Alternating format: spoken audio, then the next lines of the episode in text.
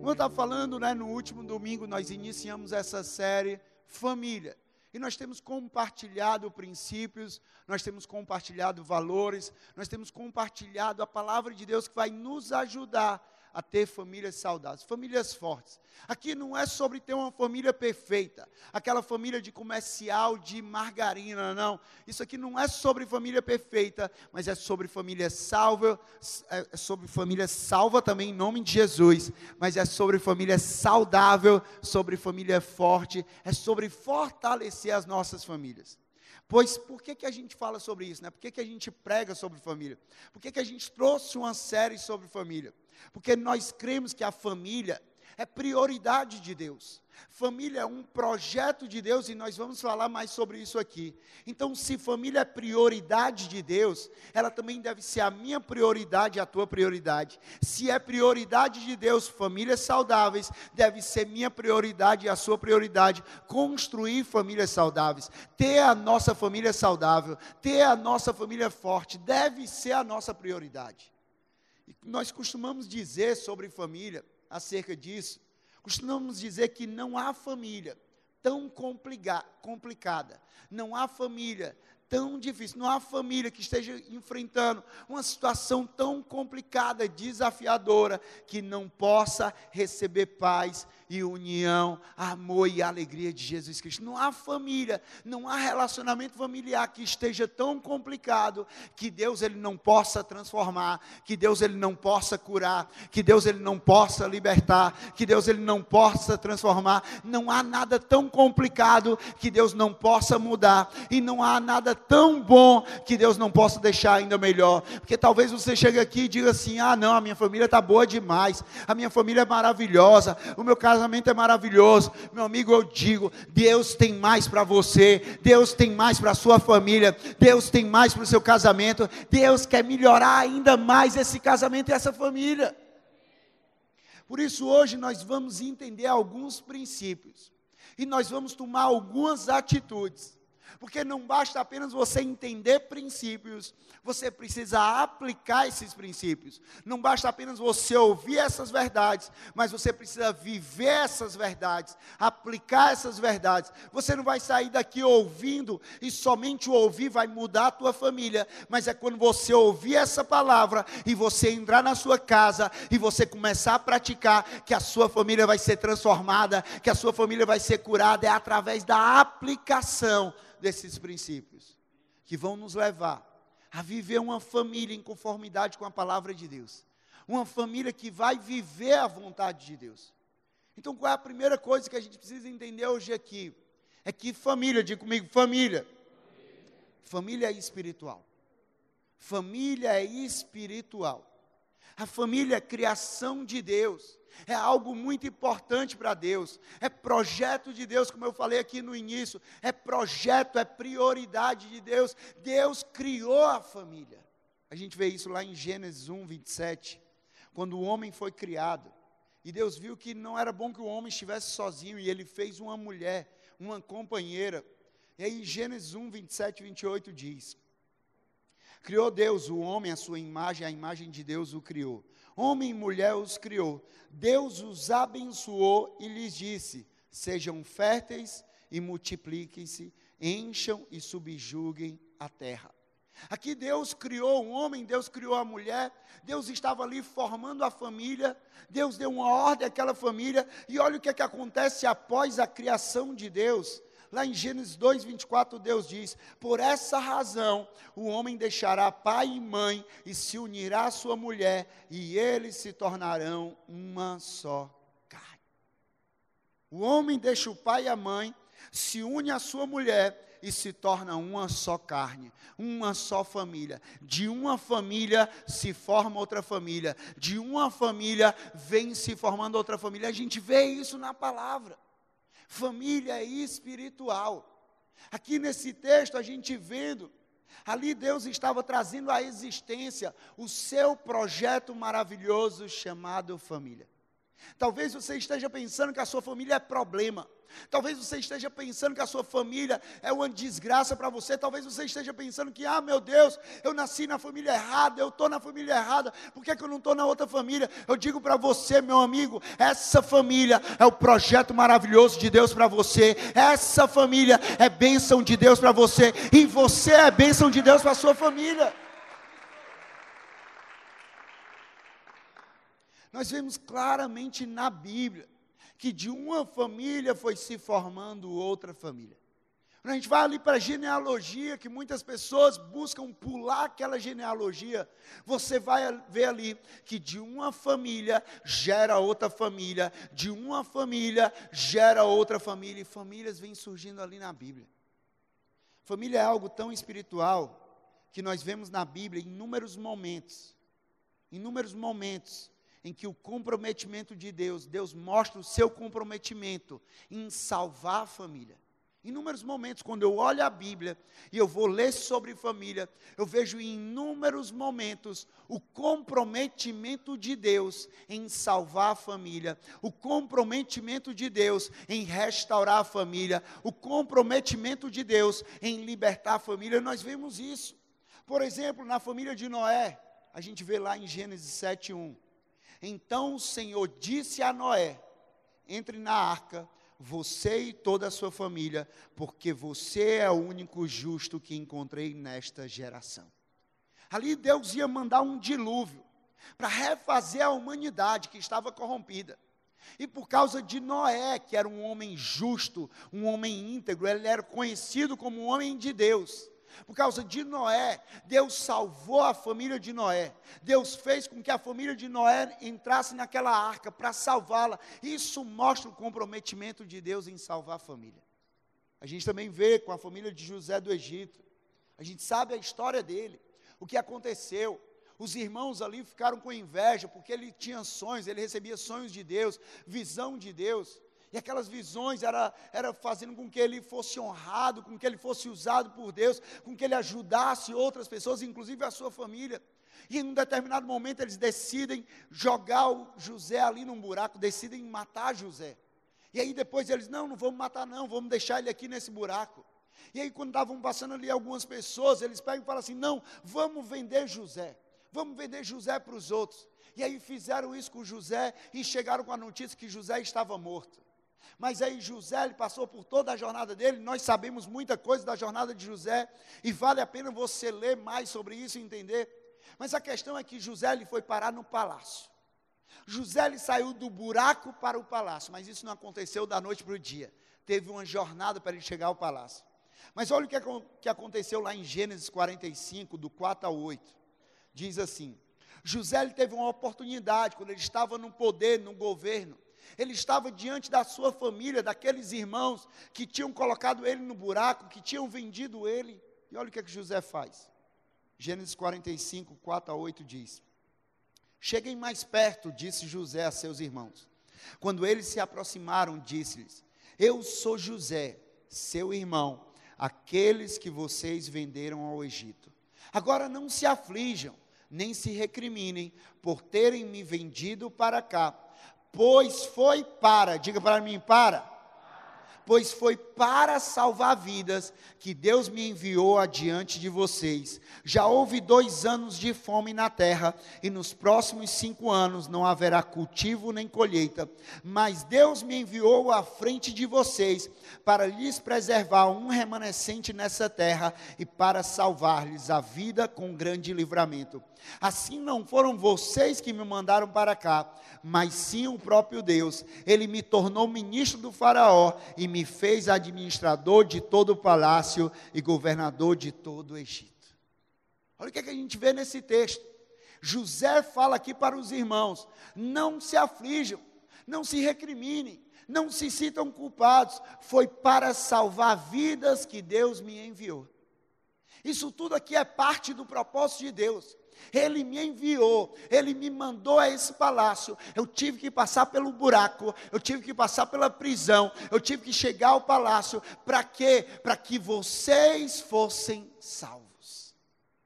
Para que aquela família fosse salva. Eu digo isso para a sua vida, nessa história de José. Talvez você vai passar por algumas situações, talvez você vai passar por perseguição, talvez você vai passar por buracos na sua vida, e você vai falar assim: por que, que eu vim parar aqui? Meu irmão, não, não, não pergunte o porquê eu vim parar aqui, mas é o para quê. Deus tem um propósito em todas as coisas, todas as coisas cooperam para o bem daqueles que amam a Deus. Meu amigo, quem sabe, para você chegar no palácio, você não precisa passar por esse buraco, para que a tua família seja salva você não precisa passar por essa situação, aprender algo nisso. Ter uma oportunidade de ser um canal de Deus, assim como José foi para a família dele. Eu declaro que você vai ter isso na tua família. Eu declaro que você vai ter essa oportunidade de ser o abençoador na tua família. Deus ele vai criar uma oportunidade para que você seja um canal de Deus na tua família. E o que falar daquele casamento que estava acontecendo em Caná da Galileia? Momento em que uma família se forma, uma família é formada. exatamente naquele momento que uma família se forma, surge um grande problema. O vinho acaba. O vinho acaba. E aí, João 2, 1 a 3, 1 e 3, 1 a 3 diz: No terceiro dia houve um casamento em Caná da Galileia. A mãe de Jesus estava ali, Jesus e seus discípulos também haviam sido convidados para o casamento. Tendo acabado o vinho, a mãe de Jesus lhe disse: Eles não têm mais vinho. Eu vou falar mais um pouco sobre essa história mais para frente. Mas um casamento iniciando, uma família se formando, um problema surgiu.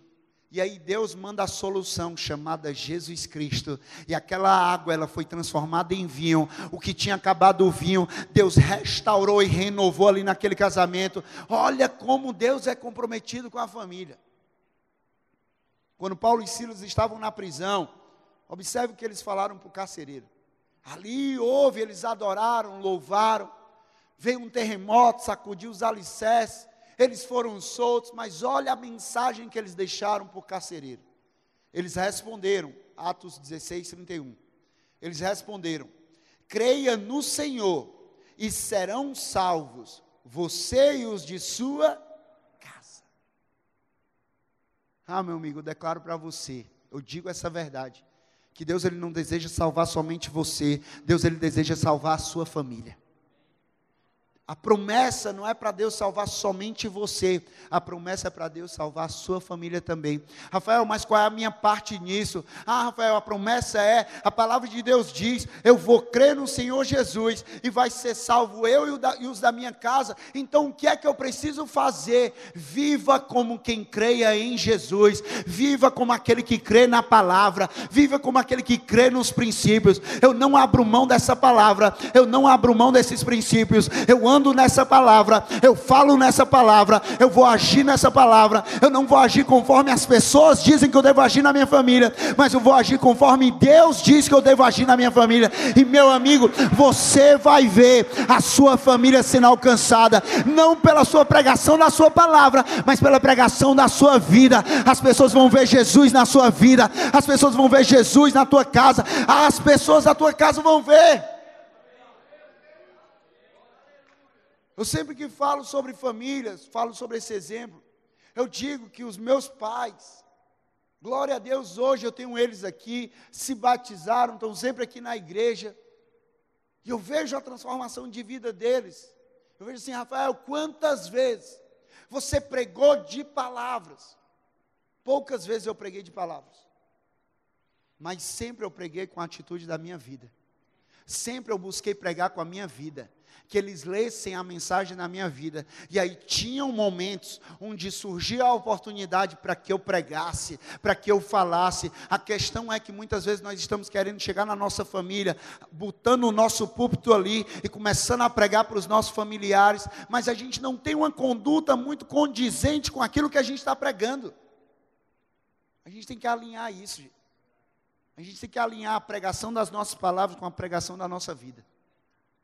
E assim eu creio que as nossas famílias vão ser alcançadas. Assim eu creio que as nossas famílias serão salvas. Assim eu creio que as nossas famílias serão libertas, não por causa da gente, mas por causa daquilo que Jesus faz através das nossas vidas. Deus ele é comprometido com a saúde das nossas famílias. Nós vimos aqui Deus é comprometido. Tem outras inúmeras histórias que eu podia citar aqui. Zaqueu, Jesus encontra Zaqueu ali naquele caminho e Jesus diz o que? Ele podia falar para Zaqueu ali, mas ele diz: Zaqueu, eu vou para a tua casa. Quando Zaqueu entra na casa com Jesus, chega um momento que o arrependimento bate, que ele reconhece, que ele fala com Jesus e Jesus fala: chegou salvação nessa casa, não chegou só em Zaqueu, mas chegou nessa casa. Deus é comprometido com a saúde das famílias. Agora, nós precisamos ser tão comprometidos com as nossas famílias como Deus é. Deus é comprometido. A pergunta é: você é comprometido? Porque Deus, ele é comprometido. O nível de comprometimento com a nossa família de Deus é lá em cima. A pergunta para você é: qual o teu nível de comprometimento com a tua família? Qual o teu nível de comprometimento com o teu casamento? Qual o teu nível de comprometimento com os teus filhos, com os teus pais, com os teus irmãos? Qual é o teu nível de comprometimento com a tua família? Outra coisa interessante na Bíblia, que mostra o quanto a família é espiritual, é que por diversas vezes Deus traz a figura da família para explicar coisas espirituais. Deus usa a figura da família para explicar coisas espirituais.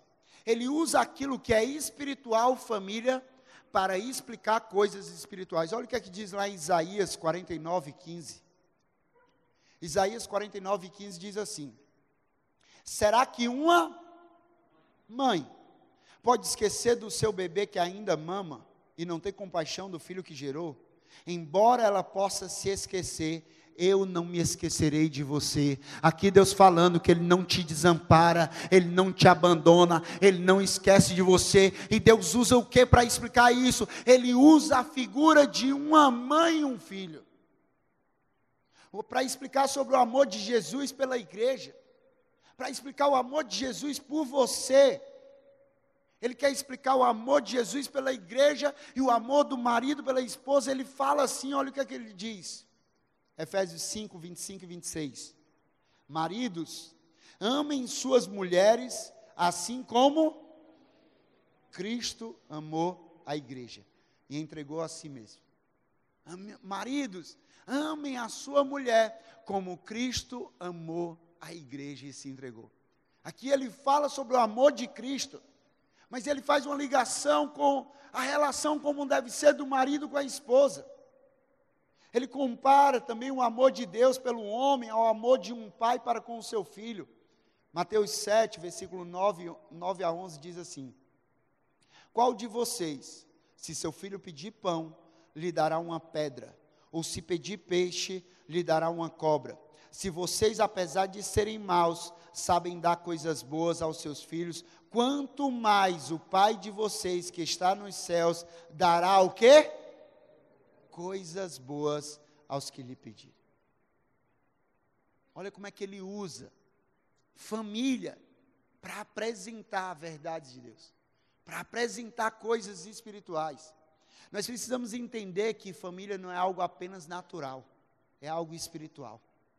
Família não é apenas algo natural, é algo espiritual.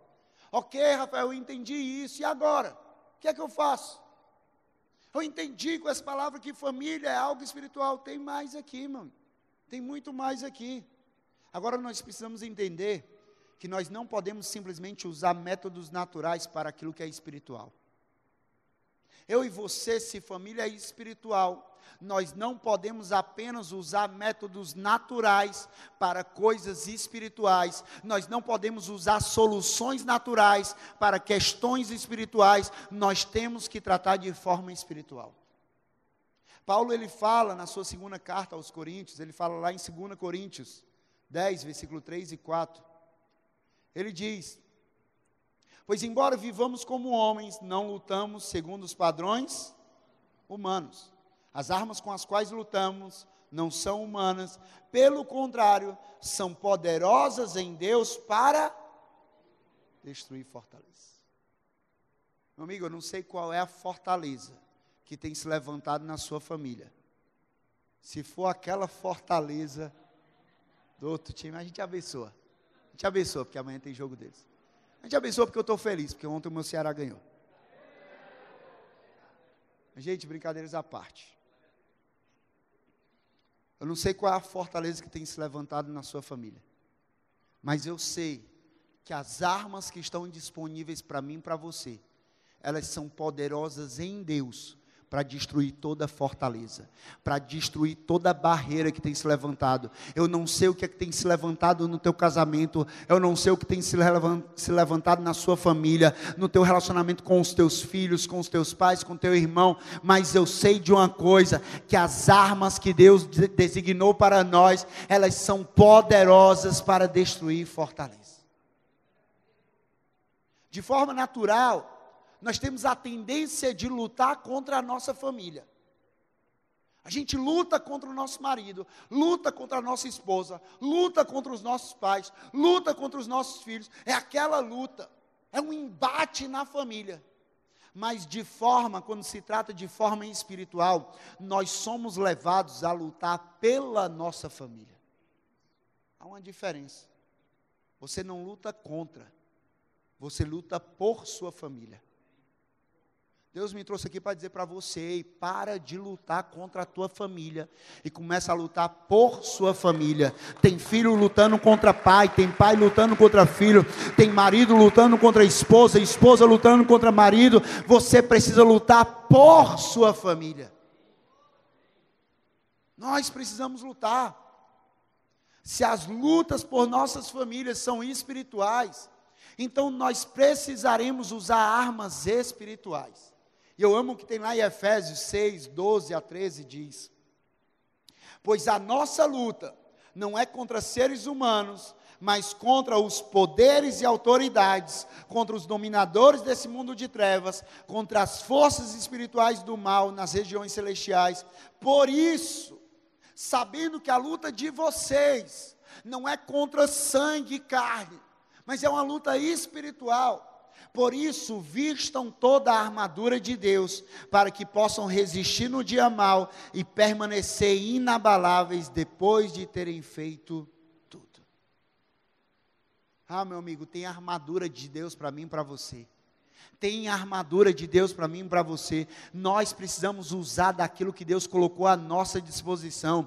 Muitas das lutas que enfrentamos em nossas famílias, elas serão resolvidas de joelho e não com discussões ou com a nossa força.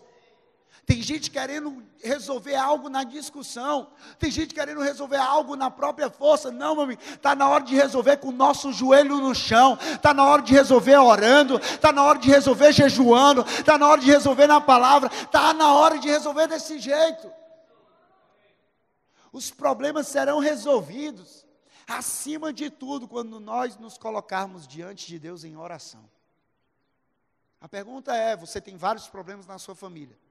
Mas qual tem sido o teu primeiro recurso? Qual tem sido a tua primeira palavra? É uma discussão, é um argumento, é um debate que você está tendo ali na tua família?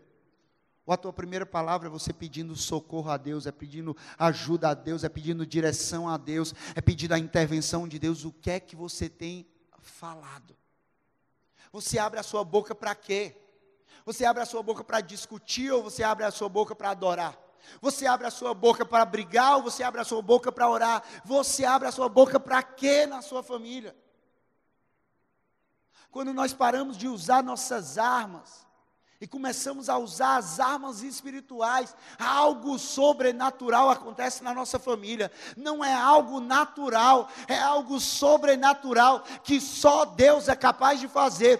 Tem coisas na tua vida que você fala, só um milagre, só Deus, só uma intervenção. E Ele diz: Pois está na hora de você começar a usar minhas armas, está na hora de você começar a usar aquilo que é espiritual, para que eu faça o sobrenatural na tua vida. A questão é que muitos de nós, nós queremos viver o sobrenatural, mas nós temos andado apenas no natural. A gente quer viver um milagre sobrenatural na nossa vida, na nossa família, mas nós temos andado de forma natural. Se nós queremos a nossa família saudável, através da oração, nós também precisamos quebrar os padrões do passado. E aqui é o segundo ponto: família espiritual. E por isso nós precisamos quebrar os padrões do nosso passado. Que existem padrões do nosso passado que podem ser positivos para as nossas famílias, sim ou não? Mas também existem padrões do nosso passado que podem ser negativos para a nossa família. Reproduzi-los ou não é uma escolha sua. É uma escolha sua. Não, não é porque na minha família foi feito assim. O meu avô era assim, o meu pai era assim, o meu bisavô era assim, os casamentos eram assim. Meu amigo, não é porque era desse jeito que o seu precisa ser, não era porque a sua família, a família era desse jeito que a sua família precisa ser, não precisa ser reproduzido. Tem coisas boas que nós vamos reproduzir. Agora você quer reproduzir até as coisas ruins?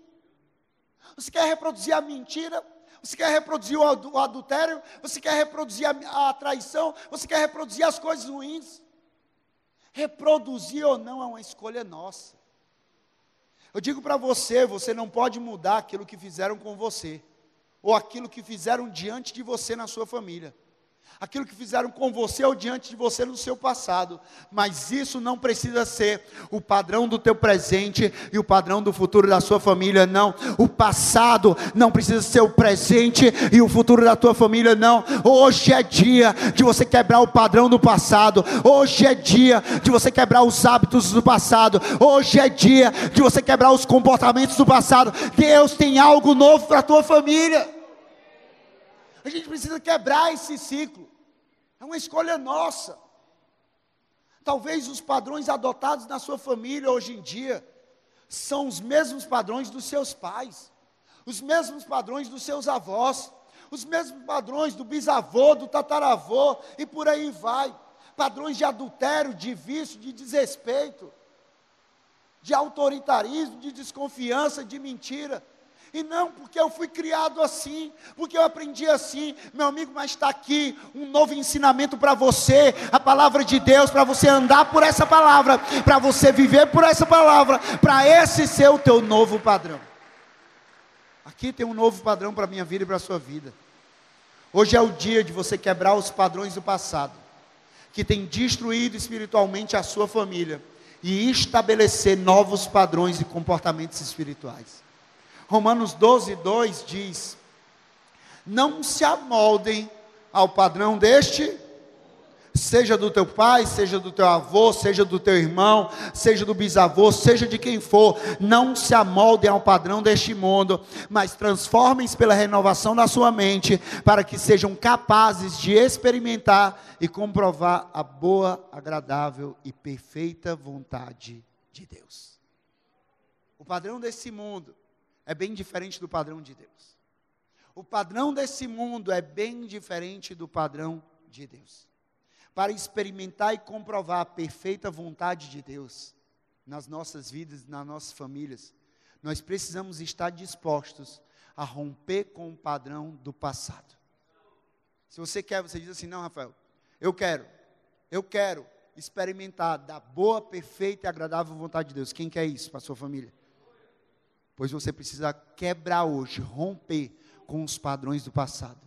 Você precisa romper com todo o padrão do passado que não está alinhado a essa palavra, porque essa palavra é para a sua família hoje. Não amolde a sua família, não forme a sua família segundo o padrão desse mundo. O padrão desse mundo é, é discussão, o padrão de Deus é oração, o padrão de, desse mundo é desrespeito, o padrão de Deus é honra e respeito, o padrão desse mundo é traição, o, o padrão de Deus é amor, é respeito, é honra. E esse é o padrão de Deus. A nossa família precisa ser moldada por esse padrão. Agora, o que a gente precisa entender é que quando a situação está complicada, a gente tende a querer trocar, a gente tende a querer sair, a gente tende a querer simplesmente desistir.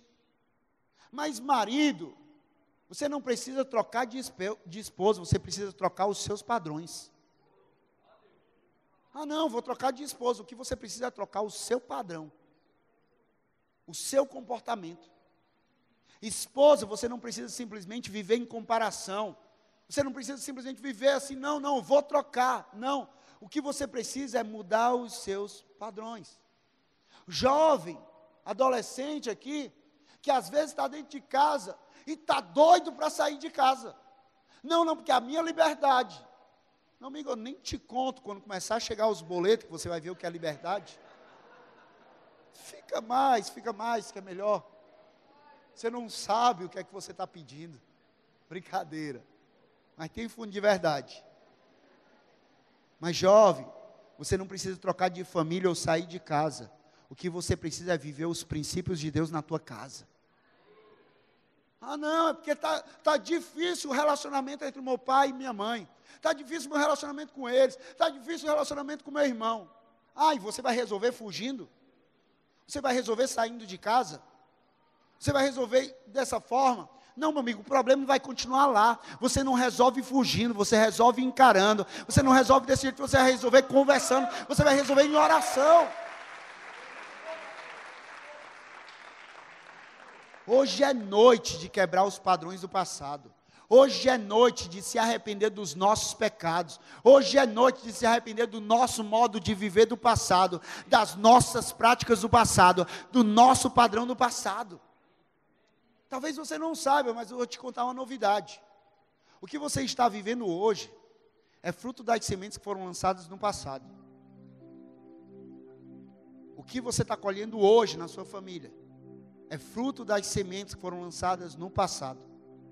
Por você, pela sua criação, não sei, mas é fruto. A sua vida, a sua família, é fruto das suas atitudes e escolhas do passado. A sua vida, a sua família hoje, ela é fruto das suas escolhas e das suas sementes do passado. Se você quer mudar o fruto, comece mudando a sua semente.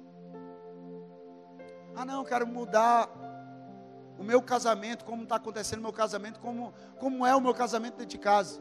Pois começa a mudar a semente. Ah, eu quero mudar o relacionamento com os meus pais, eu quero mudar o relacionamento com os meus filhos. Pois começa a mudar a semente. O problema é que nós somos muito do resultado. Queremos o resultado logo, queremos o fruto logo. Mas o que nós precisamos entender é que para ter fruto tem que ter semente. Se você quer fruto ruim, coloca semente ruim. Mas se você quer fruto bom, está na hora de você começar a lançar as melhores sementes na tua família. Está na hora de você começar a lançar as melhores sementes no teu casamento. Está na hora de você começar a lançar. Deus te trouxe hoje aqui para te sarar. Deus te trouxe hoje aqui para te curar. Deus te trouxe hoje aqui para te libertar. Deus te trouxe hoje aqui para quebrar os padrões do teu passado para que então você possa viver algo novo na tua família. A questão é que as pessoas às vezes tendem a falar assim, algo novo, é algo completamente diferente, é uma outra pessoa, é um outro, é um outro pai, é uma outra mãe, é um outro marido, é uma outra esposa, é um outro filho. Não, meu amigo, o novo não quer dizer simplesmente uma outra, não, mas quer dizer você diferente. Quer dizer você diferente quer dizer a sua família diferente, a sua família transformada, a sua família liberta, a sua família curada. Por isso, quando a gente quebra os padrões do passado, nós vamos ter receber o poder para renovar histórias, o poder para renovar as nossas histórias, o poder para viver o novo de Deus na nossa família. Porque nós aprendemos que família é a criação de Deus e é espiritual. E nós aprendemos que nós vivemos em muitos momentos padrões errados, que precisam ser quebrados, padrões que vieram sendo reproduzidos. Mas o que nós precisamos entender é que somente o Espírito Santo tem poder de mudar os nossos padrões antigos pelos padrões de Deus e renovar a nossa história. Nós não conseguimos fazer isso pela nossa própria força. Se você quer renovar a história da tua família, quebrando os padrões do passado, e vivendo uma nova história, você precisa do Espírito Santo. Você precisa da ajuda de Deus. Nós não conseguimos pela nossa própria força. Nós não conseguimos no nosso casamento pela nossa própria força. Nós não conseguimos com os nossos filhos, com os nossos pais pela nossa própria força. Voltando à história citada lá no início, a história do casamento de Caná da Galileia, que Jesus foi convidado. A Bíblia relata que no meio da festa acabou o vinho. E a gente ouviu, a gente sabe essa história. Que quando acabou o vinho, Maria, mãe de Jesus, chamou Jesus e disse: Façam tudo como ele ordenar. E aí, quando fizeram tudo conforme Jesus ordenava, Jesus ele renovou ali naquele casamento. Ele transformou aquilo que era água em vinho, um grande milagre que a gente conhece. A questão é que naquele tempo, o vinho ele simbolizava três coisas. Ele simbolizava alegria, ele simbolizava fertilidade, ele simbolizava prosperidade. Alegria, fertilidade e prosperidade. É tudo que uma família quer. É tudo que uma família deseja. E quando o vinho acaba, é como se tudo isso tivesse sido tirado daquele jovem casal. Aquela família iniciando, eles começam sem alegria, eles começam sem fertilidade, eles começam sem prosperidade, não tem mais alegria, e muitas vezes isso é a realidade de muitas famílias aqui. Muitas vezes isso é a realidade de muitos casamentos aqui não tem mais alegria, não tem mais fertilidade, não tem mais prosperidade, não tem mais amor, não tem mais paz, não tem mais respeito, não tem mais nada, Rafael. Parece tudo um grande vazio. A minha família, o meu casamento parece tudo um grande vazio. Meu amigo, eu digo para você o que aconteceu naquele casamento. O que fez a grande diferença ali não foram as presença, a presença dos problemas o que fez a grande diferença ali foi a presença de uma pessoa chamada Jesus Cristo. Existiam várias pessoas, existiram vários convidados, mas existia um convidado de honra chamado Jesus Cristo, e foi esse Jesus que fez o milagre, foi esse Jesus que renovou aquela história, foi esse Jesus que teve poder para curar, para sarar, para libertar, para transformar, foi esse Jesus que trouxe a alegria de volta, foi esse Jesus que renovou a fertilidade, foi esse Jesus que renovou a prosperidade, foi esse Jesus que renovou a paz, o amor, o respeito, foi esse Jesus. Na hora da dificuldade, quem fez a diferença foi Jesus. Na hora que faltou o vinho, eles chamaram foi Jesus. A minha pergunta é: na hora da dificuldade, você está chamando quem? Na hora da dificuldade, você está clamando por quem? Na hora da dificuldade, quem vai fazer a diferença na tua família é Jesus Cristo é Jesus Cristo. Quando a alegria acaba, quando a fertilidade acaba, quando a prosperidade acaba, só tem uma pessoa que tem o um poder para renovar a sua história e da sua família, e essa pessoa é Jesus Cristo. Agora, para renovar a história, é necessário uma coisa, chamada perdão. Para renovar a história da nossa família, para renovar a história do nosso casamento, para renovar a história no nosso relacionamento com os nossos pais, com os nossos filhos, com os nossos irmãos, é necessário uma palavra chamada perdão. É necessário perdoar e é necessário pedir perdão. Perdão para cortar as raízes da amargura. Porque muitas vezes isso tem brotado no nosso coração. Muitas vezes isso brota na nossa vida de uma forma muito suave. É algo muito pequeno é uma palavra, uma atitude, uma ausência, e aquilo ali começa a nascer no nosso coração. E olha o que é que Hebreus fala, para a gente ter cuidado. Hebreus 12, 15 diz assim, na NVT: Cuidem uns dos outros, para que nenhum de vocês deixe de experimentar a graça de Deus. Fiquem atentos, para que não brote nenhuma raiz venenosa, de amargura que cause perturbação, contaminando a muitos. Nós precisamos estar atentos para que em nossa vida, em nossa família, não brote nenhuma raiz venenosa, raiz venenosa de amargura, raiz venenosa de mágoa, raiz venenosa de uma decepção, raiz venenosa de uma palavra que não brote nenhuma raiz. Eu digo a você: não deixe que essa raiz de amargura cresça, floresça e frutifique na sua família. Você sabe do que eu estou falando. Deus ele está ministrando no teu coração. Você está sendo incomodado quanto a isso.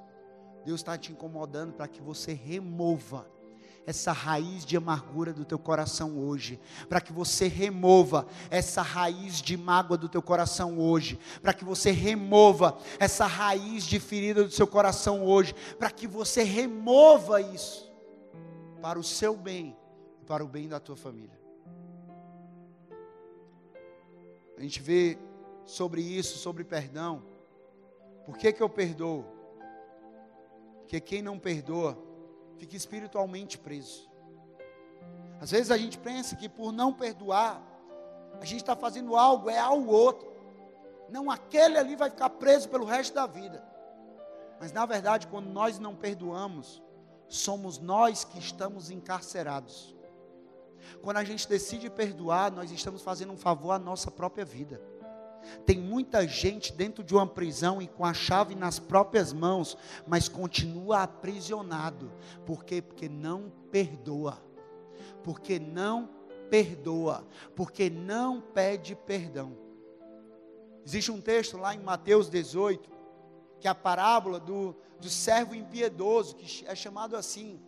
Que é o que? Era um servo que ele devia uma pequena quantia a um senhor. E aí ele, aquele senhor encontra ele e vai cobrá-lo. E aí ele pede perdão daquela dívida, porque ele não tinha condições de pagar, aquele valor baixo. E o, e o senhor, então, daquele servo, decide perdoá-lo. Mas aí, quando ele vira a esquina, ele encontra uma pessoa que, deve, que devia a ele um valor muito maior. Na verdade, um valor menor do que o que ele devia. E aí, quando ele encontra aquela pessoa que devia, ele pega aquela pessoa pelo pescoço e ele começa a cobrar: você vai ter que me pagar, porque você, se você não me pagar, eu vou te lançar na prisão. E aquele homem não tinha condições de pagar e foi lançado numa prisão por causa daquilo ali. Quando o senhor daquele servo soube disso, ele não gostou nada e ele foi atrás de condenar aquele servo que havia sido perdoado que é que isso ensina para mim e para você? Esse Senhor aqui se chama Jesus Cristo. E nós tínhamos uma dívida impagável. E Ele nos perdoou dessa dívida. E muitas vezes nós estamos virando a esquina, ou não virando a esquina, nós estamos virando no quarto da nossa casa, nós estamos virando na sala da nossa casa, nós estamos virando ali na cozinha da nossa casa e nós não estamos perdoando a nossa família. A palavra de Deus diz: perdoe para ser perdoado. Perdoe as vossas dívidas para que sejam perdoados. Que a questão é que aquele que de fato sabe que foi perdoado por Jesus Cristo, ele sabe que tem uma dívida com o Calvário, e essa dívida é perdoar o próximo. Quando nós perdoamos um familiar nosso, nós não estamos fazendo porque achamos que ele merece. Nós não estamos fazendo porque nós achamos que é algo bom. Não, nós estamos fazendo porque é um mandamento de Deus. Que é um mandamento de Deus. Porque faz parte do estilo de vida de todo cristão. Diante disso, nós não podemos permanecer com a amargura. Nós não podemos passar de hoje sem liberar perdão e sem perdoar a nossa família. Eu digo a você para terminar e a gente orar por isso, é que o perdão, ele não é um sentimento, ele é uma decisão. A questão é que muitas pessoas ficam à espera de sentir o perdoar o próximo. Eu digo a você, Jesus ele não esperou sentir. Jesus ele agiu. Deus ele não esperou sentir, ele agiu. Ação. A palavra de Deus diz, João 3,16: Porque Deus tanto amou, ação, o mundo. Amor não é sentimento, é ação. Porque Deus tanto amou o mundo, Ele deu outra ação, o seu Filho unigênito, para que todo aquele que nele crê não pereça, outra ação, mas tenha a vida eterna. Para de ficar aí à espera por um sentimento de que deve perdoar. Porque se você continuar esperando que esse sentimento venha, você vai continuar encarcerado nessa ausência de perdão e você vai continuar adoecendo a sua família. O perdão ele é a cura que restaura todo relacionamento. O perdão ele tem o poder de restaurar. É impressionante como tem irmãos que vão crescendo, vão ganhando uma certa idade e ganham uma certa distância um do outro por causa de uma raizinha de amargura que não perdoou e se distancia. Pais e filhos, marido e esposa, algo que era tão pequeno, cresce, floresce e frutifica de uma forma tão grande, porque não teve perdão.